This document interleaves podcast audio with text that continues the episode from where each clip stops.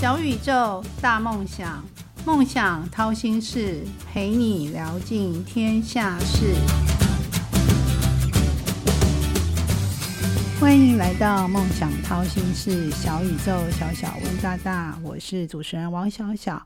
现在预防保健的意识大家都已经提升，加上少子跟高龄化的一些影响，我想请问我的听众朋友们，你们有人每天都要吃保健食品吗？你一天吃了多少种保健食品呢？像王小小一天就要吃维他命的 A、B、C、D、E，就吃了五种。那请问一下，在吃这些保健食品，这些效果能代替药吗？那谁能指导我们正确的去服用呢？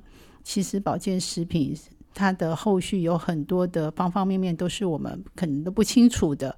那我们今天邀请到的一位嘉宾也是小小的好朋友，也是小小的老师。嗯，来请问就是说，因为日前台湾辅助医学会哈日前有通过一个辅助疗法健康指导技术世纪健康中心成立的联盟的一个联署门槛已经通过了。那这个通过会对这个健康食品跟我们后续的一些呃健康指导室啊，或是活化校舍、私立学校的校舍有什么影响呢？呃，小小无法理解为什么健康食品可以牵涉到活化校舍，这有点好像住海边，管得有点宽，但真正的就是会有影响。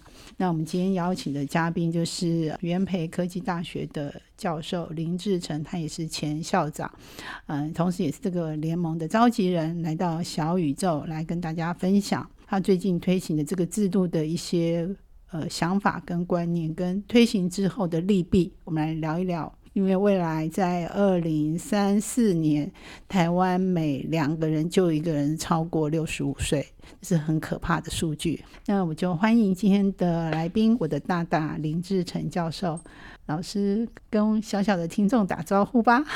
嗯，我的好朋友哈，小小好哈，然后还有各位听众朋朋友，大家好，呃，我是林志成，好，那很高兴有这个机会来这边跟大家聊聊。校长，那你要不要自我介绍一下？我知道你有很多丰功伟业，那 但是可以聊简单聊一下吗？好，呃，您是哎几年次的啊、可不可以透露一下？还是说你几年次的哦 今年二十岁吗反？正已经步入第三人生，就是六十岁嘛，哈，因为我们人生有三个，可以分成三段，每三十年一段嘛。嗯，我现在已经走到第三段了。对我之前听你说，你现在是做的是要回馈社会的一个一些事情的理想啦，就是前半段是哎，这个是这样，这个是易经的。嗯，易经的话，第二人生是乾卦，乾卦是天行健，君子以自强不息，嗯是就要努力的工作，努力的哈。小小就在努力哎，工作。对，就是这样。然后 第三人生就是六十岁以后嘛，那可能六十到九十这个这三十年的期间，那是坤卦，叫地势坤，厚德载物。嗯，对，所以我是想做一些对社会有一些贡献的一些事情。嗯，所以也跟易经有关。那老祖宗的学问好好厉害深哦，，好深对呀，对，值得学习。是的。那诶，那我我都不知道你是什么血型的啊、怎么怎么这么有？是多愁善感。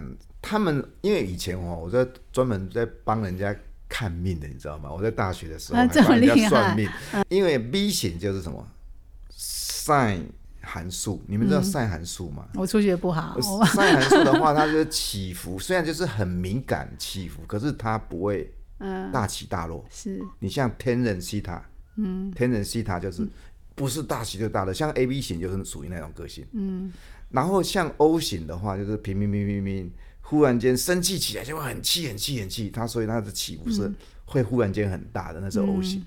那我们 V 型的话是可能看起来好像多愁善感，可是他其实很容易不高兴，可是他一下就恢复了。但我觉得 B 型的好像都比较活泼一点，就比较外放一点，愿意展示 B 型的好处就是八面玲珑，他通常社交能力还不错。诶，校长是台大毕业的嘛？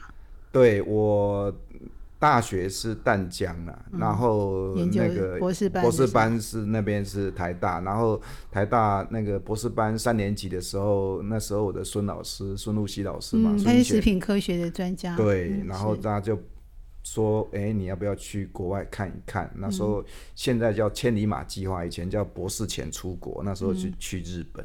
嗯，哎，去日本，然后回来的时候再去学做药这样子。嗯，学做药。对呀，所以我是化学，然后去念食品的，然后去日本学生物科技，回来的时候去台北荣总学做药。对，所以我的指导教授有三个共同者，经历蛮特殊的。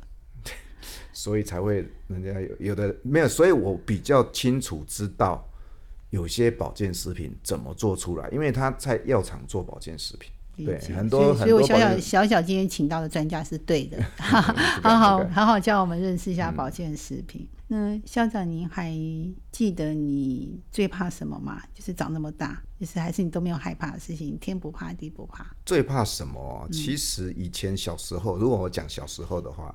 最怕爸爸骂啊，不是拿棍子被打。没有，因为因为我父亲写品管的，你知道品管吗？品管什么几点几分几秒，然后那个什么这个事情要 SOP，那个比比比科比还 SOP 用。如果你是用像军事教育，哎，对对，有点那个。那以这一点来讲的话，其实它造就我们做很多事情哈，就是我后来的很多事情都有计划式的管理，就是我们会做好计划，比如说。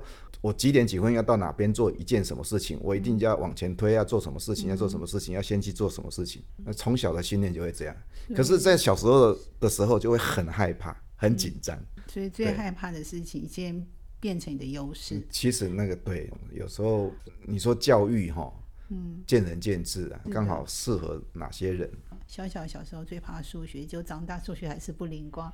我小时候如果是讲这个的话，我最怕是英文，因为英英文他会拿那个板子来打我。嗯，那个椅子啊，我们小时候那不是坐那椅子，那个那个板子打很痛哎，错一个字打一下，那所以。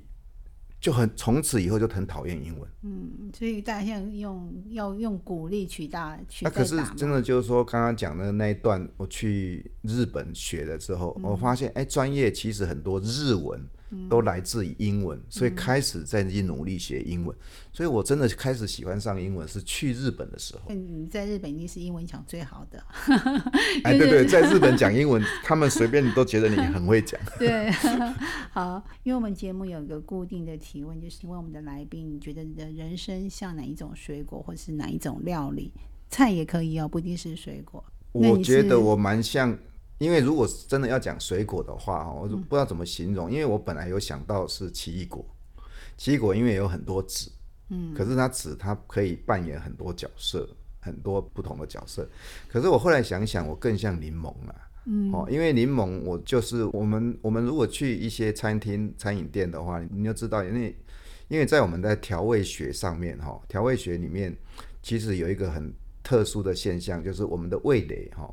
当有一些这种酸的一点一点东西加进去的时候，那个味蕾它呈现的味道，它是变成不同的味道。那我我觉得我很喜欢扮演那样的人，就是说，比如说我们在一杯水里面加一两滴柠檬，变成这个水喝起来是很清凉，然后它变成甜的。我想扮演那种人，因为我觉得我可以去改变一些事情。不管是气氛也好，比如说这边的气氛本来是很僵的气氛，嗯，我希望我扮演那个人，我说，哎，这个地方让他不要那么僵，哦，或者这边本来是一个很保守、动力不、停滞不前的一个单位，我很想去帮那个地方产想出一些新点子，可以让他有新的不同，但是不一定要当领导者。那你还记得小时候第一个志愿吗？因为我知道你们家都是教书，所以。那时候，其实我那时候应该就是当老师啊。可是其实我小时候，因为我受一个中文老师影响，嗯，哦，那中文老师我记得他还是正大第一名毕业的，就一个魏老师，他一直希望我去学中文。有一阵子，我还还想去做什么诗人啊，或者什么。你不要跟小小抢工作。对 啊，但但是我想说啊，诗人也是可以当老师，那就后来去当老师。那那时候的，就是除了当老师之外，你还记得你自己有没有什么除了老师之外的梦想？就是因为我们年轻的时候总会有说，嗯，有我有五个大愿望，比如说我要去去哪里旅行啊，要去做什么事情啊，就是我要环岛啊，要徒步啊，或者是呃自行车环台啊。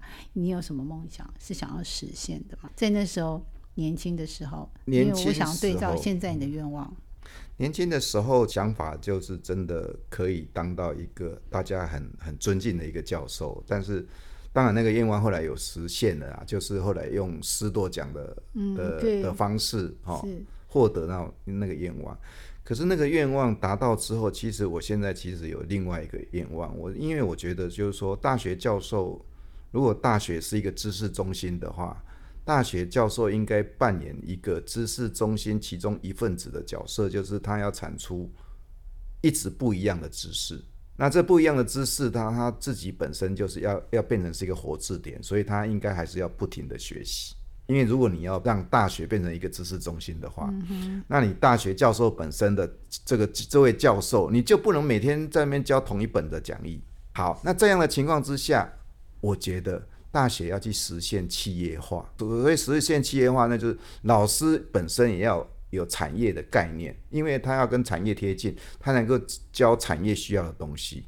嗯，因为我既然是知识中心嘛，嗯，我怎么可以不认识产业？我要知道产业是什么东西，我才能够教人家、教学生也好，教业界也好，因为我才是一个知识中心嘛，我才能教得出来啊。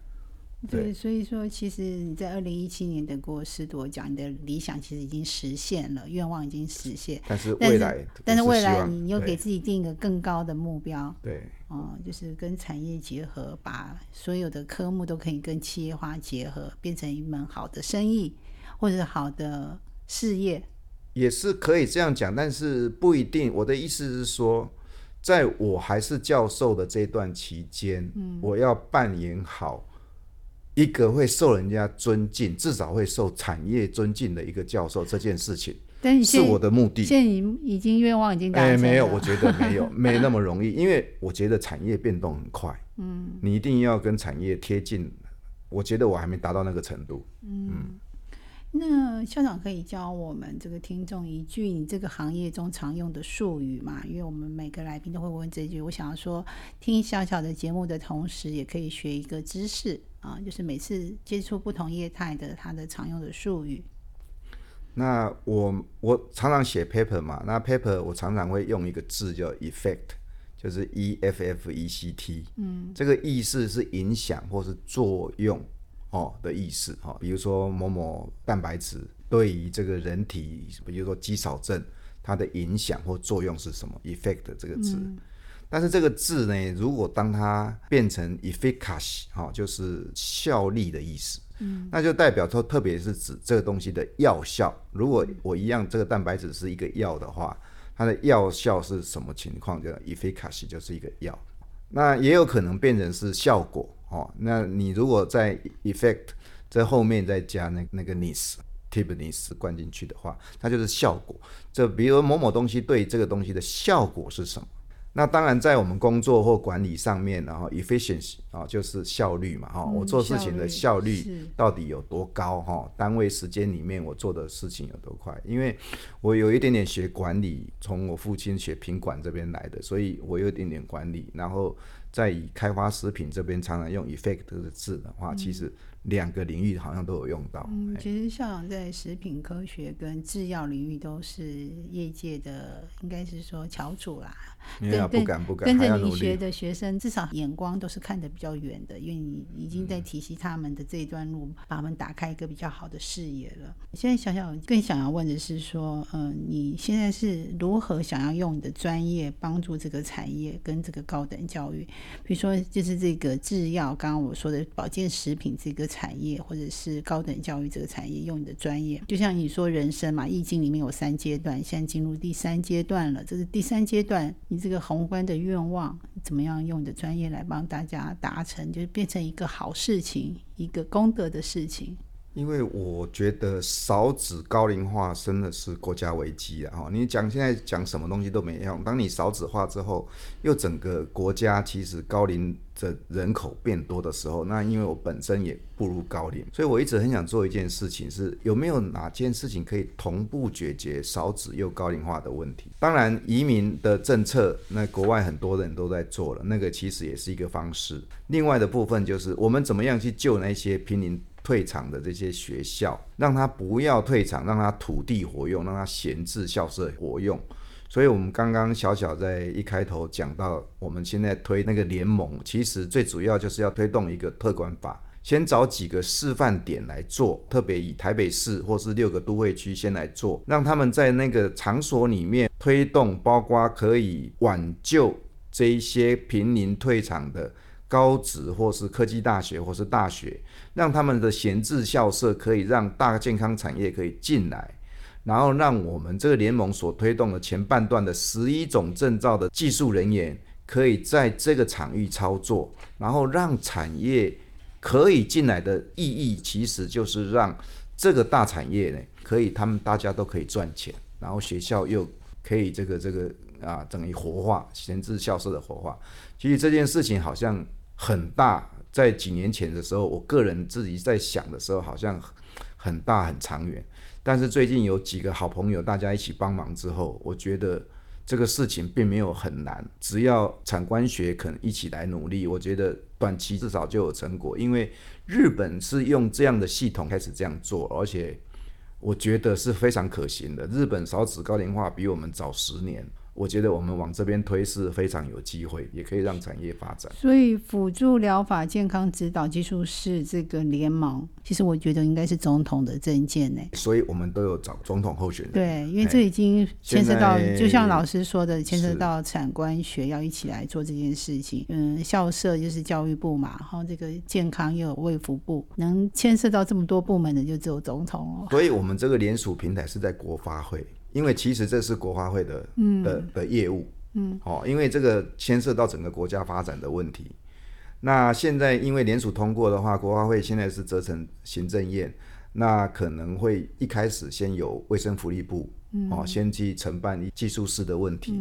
那闲置校舍的部分就是内政部。跟那个教育部是，但是同步都已经在进行了。是，那在这个联盟里面，应该是食品保健的这个比较好，就是最快能够推动的吧？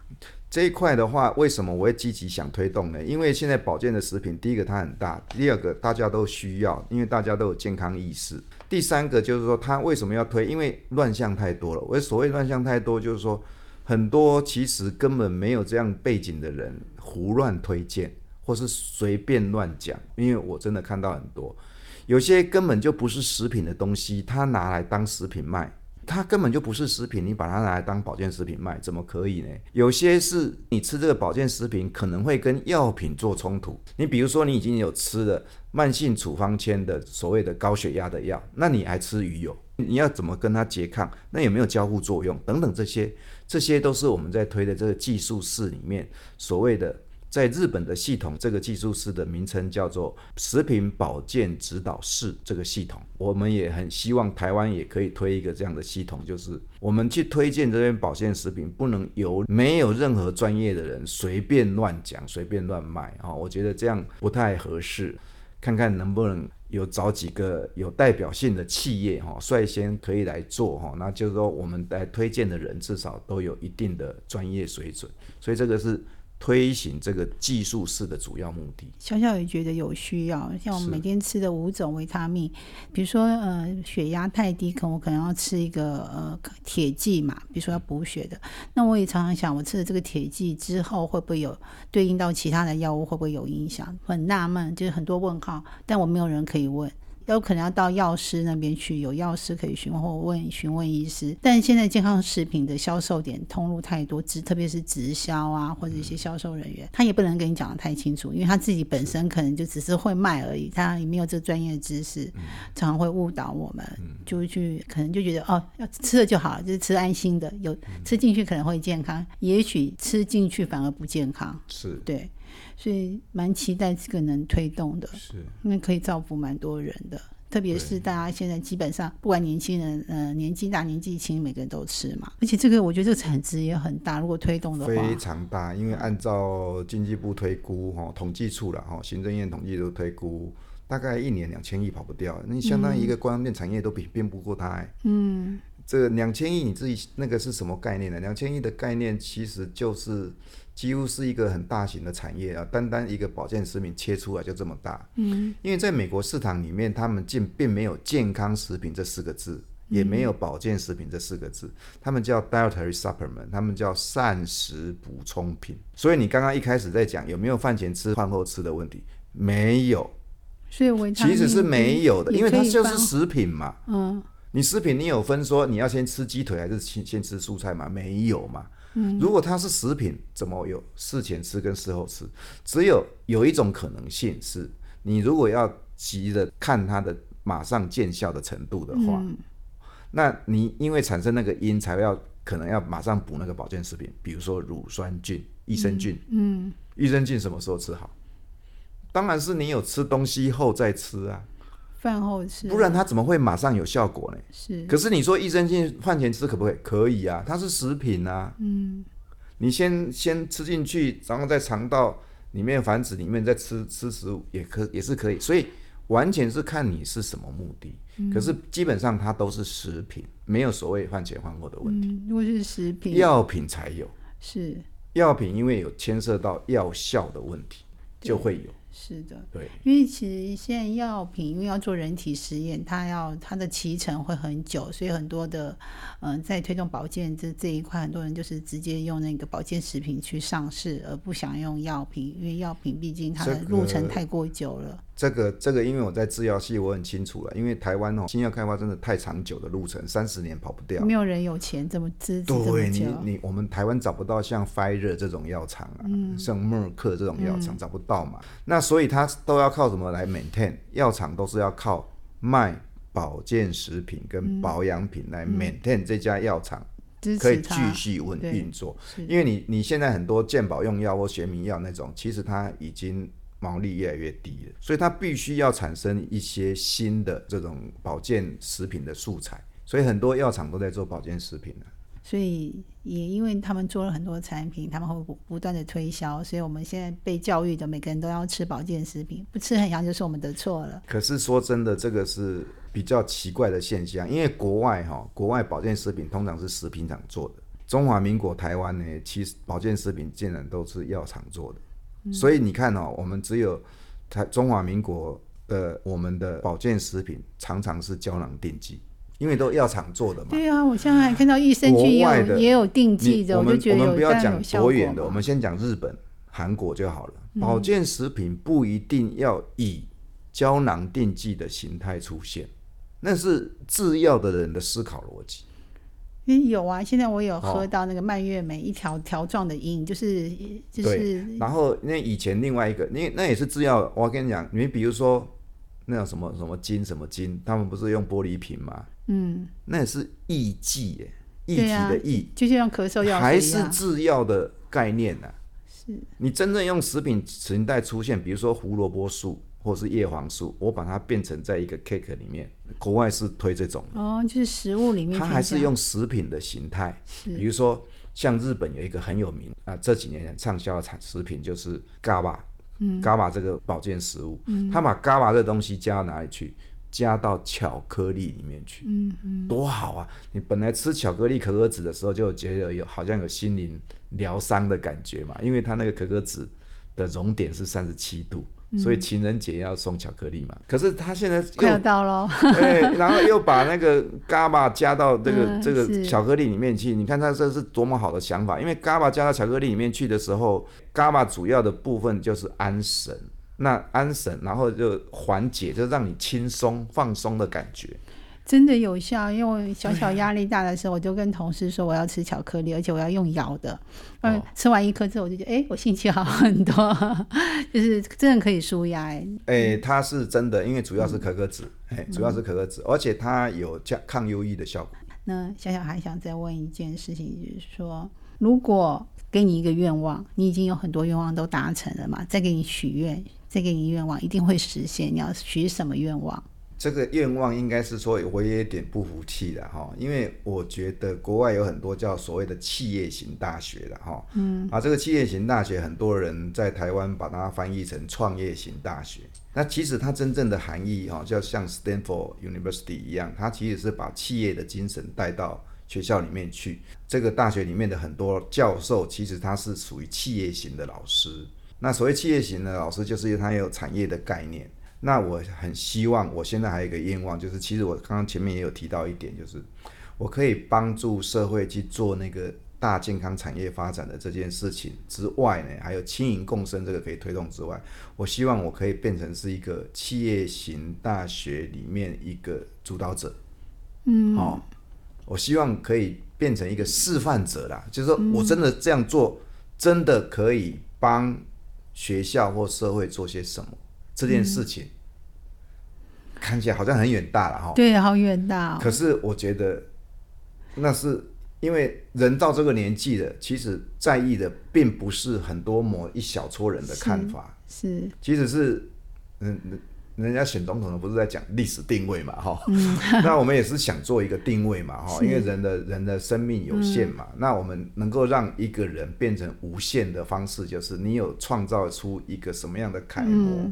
或是什么样的一件事情出来，而我很想替这个台湾的科技大学，特别是科技大学、技术型的大学，我要创造一个说我都可以做的，是真的可以做，而且是校长下来做，我做给你们看。嗯哼，嘿，这个，那。这个愿望，小小希望你一定要实现，因 为因为小小也很期待。那在我们节目开头的时候有说到那个轻盈共生，那校长可以聊一下嘛？因为我觉得这个为什么从保健食品到轻盈共生是可以串联在一起？我觉得很多人跟我一样都不太懂。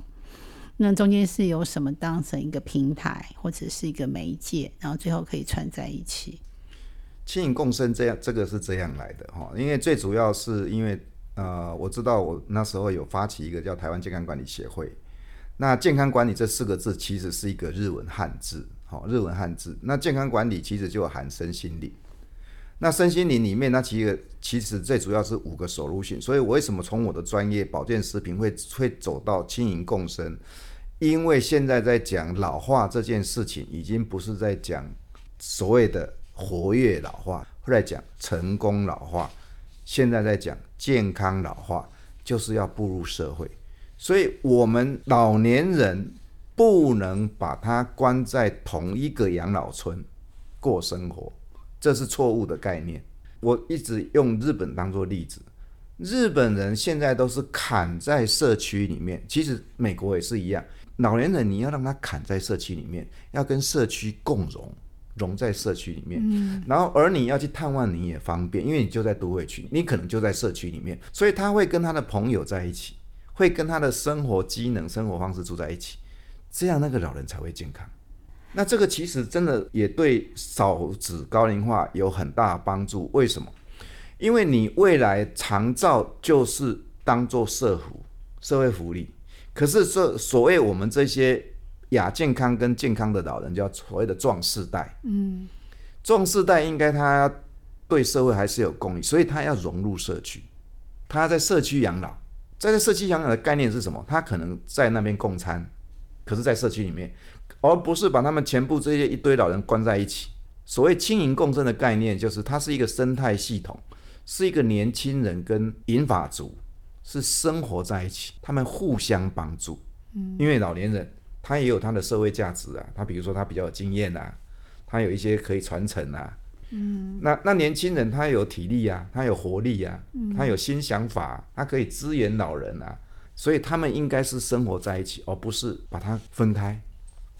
对，像其实我们很多工作场所、捷运、医院都很多退休的人士都去帮忙，他就是用他的专业的价值再去辅导一些，嗯，就是说，比如说健康人辅导亚健康的人，亚健康人还是可以照顾不健康的人，是。这样子循环就是比较好的，不然就是到未来其实超过六十五岁的人就二分之一了，那每个人都是六十五岁的时候怎么办呢？对呀，就没有人可以服务我们了。对。就只有大家一起互相帮忙了。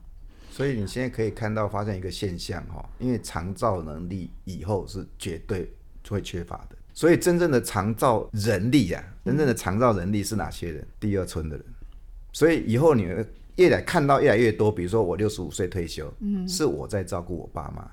嗯，现在也是这样。现在也是这样，可是以后会越来越，因为我们不可能找年轻人直接去服务这一些高龄者。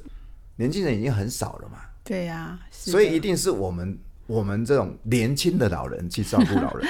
因为现在出生率才十四万多，已经有点又创新低了，真的是新的小朋友不出生，那年纪大的持续变老，后继无力啦。是，如果请校长，就是你人生经验这么丰富，那是不是可以给我们一句话，就是鼓励我们现在正在努力上的听众，我的朋友们、青年朋友们，就是我的粉丝，一句你觉得受用的话，鼓励大家，也鼓励我们自己这种快要迈入壮世代的人，或者是呃有像你有一个远大理想的人，校园就是企业化嘛，推动这个理想的一句话鼓励大家，你的座右铭是什么？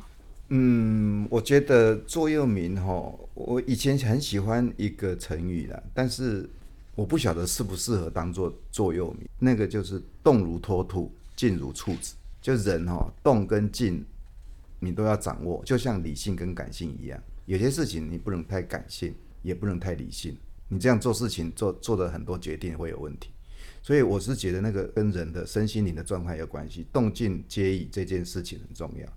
但是如果说要当座座右铭的话，我更喜欢那个其实是不是一句话，就是我觉得我们人要学古钱外圆内方，可是内方又是空心的，所以要不停的学习。哇，这句话好赞！所以是一定要要不停的学习。嗯。可是我们要对外还是要像 V 型的个性一样，要八面玲珑，要要能够软哦，能够协调。可是你四方形的话，就是我的原则要很很坚定。你这一个底线，你就是我，这是我做人的原则，你不能给我碰触到。可是我会空心，我是很虚心的学习。那可是我的手段呢，跟工具呢是很圆润，蛮适合当管理人。果然就是校长一出手，便知有没有。有来很多企业找找我说去他们公司，我说我还没退休。好的。嗯，今天小宇宙小小问大大节目又要进入尾声，那当然谢谢我们今天的大大林志成教授来到节目中的分享。那如果听众朋友想听哪位大大的分享，都可以留言给小小，小小会帮大家邀请他，帮大家完成心愿。我想用请校长用一分钟的时间，嗯，聊天做一个总结。嗯，您认为团队的进步方向，呃，应应该是比速度重要？对吧？方向比速度重要。